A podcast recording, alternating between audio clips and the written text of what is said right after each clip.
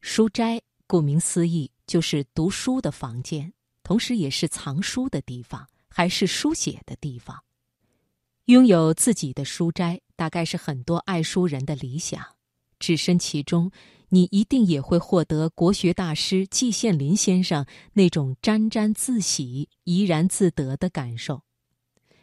今晚的生活中的美学系列，请你听季羡林的散文《我的书斋》。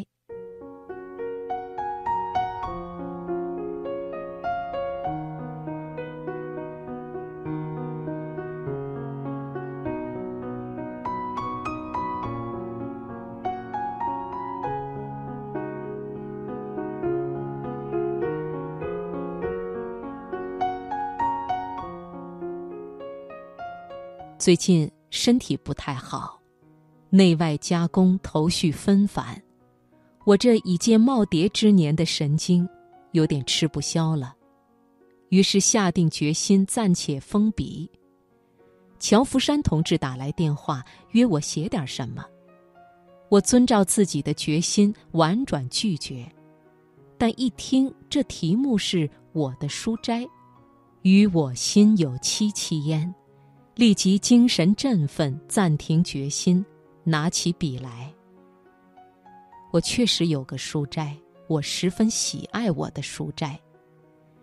这个书斋是相当大的，大小房间加上过厅、厨房，还有封了顶的阳台，大大小小共有八个单元。藏书册数从来没有统计过，总有几万册吧。在北大教授中藏书状元，我恐怕是当之无愧的。而且在梵文和西文书籍中，有一些堪称海内孤本。我从来不以藏书家自命，然而坐拥如此大的书城，心里能不沾沾自喜吗？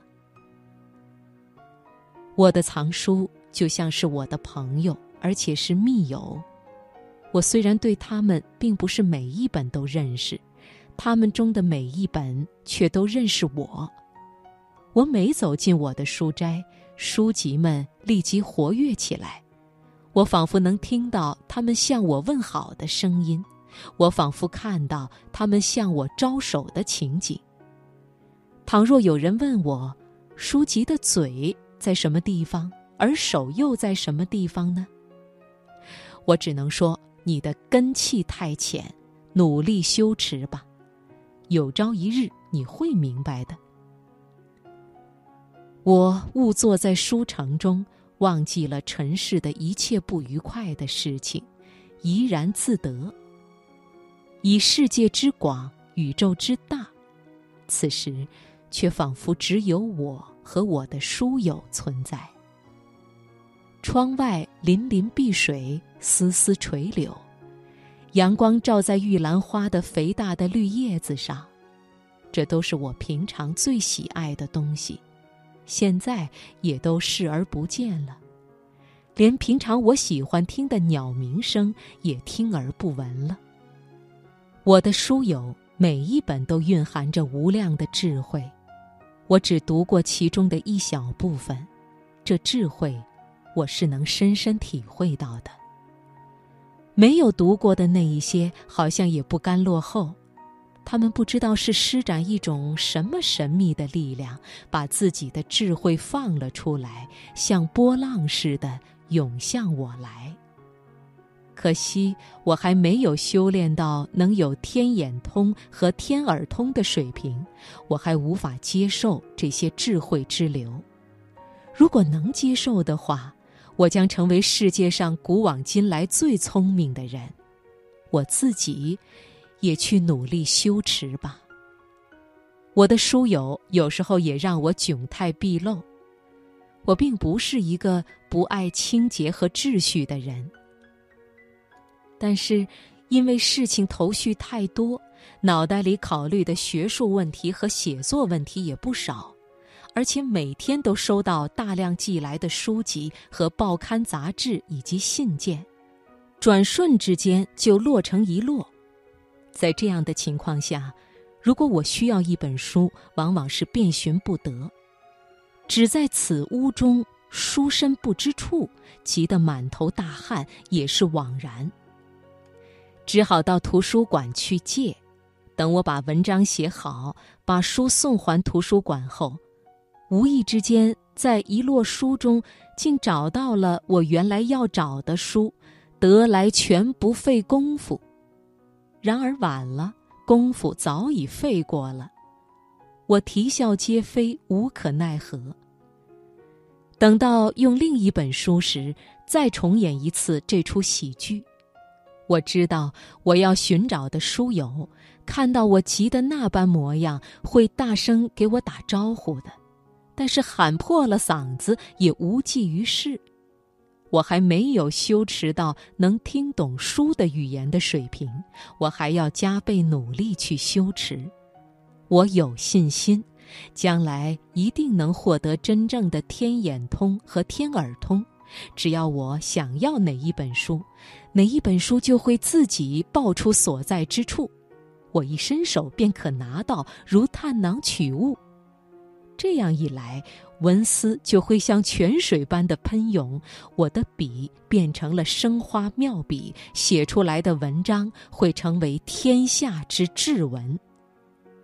到了那时，我的书斋里会充满了没有声音的声音，布满了没有形象的形象。我同我的书友们能够自由地互通思想、交流感情。我的书斋会成为宇宙间第一神奇的书斋。我盼望有这样一个书斋。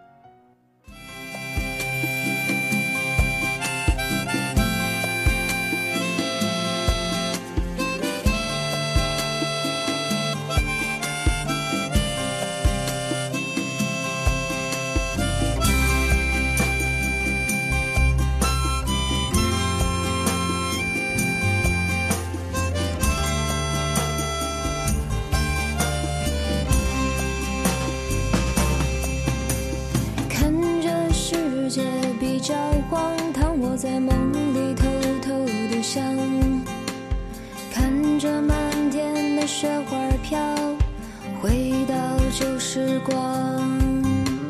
小时候我不爱说话，看到他我就会躲藏，心中始终有一句话，未曾对他讲。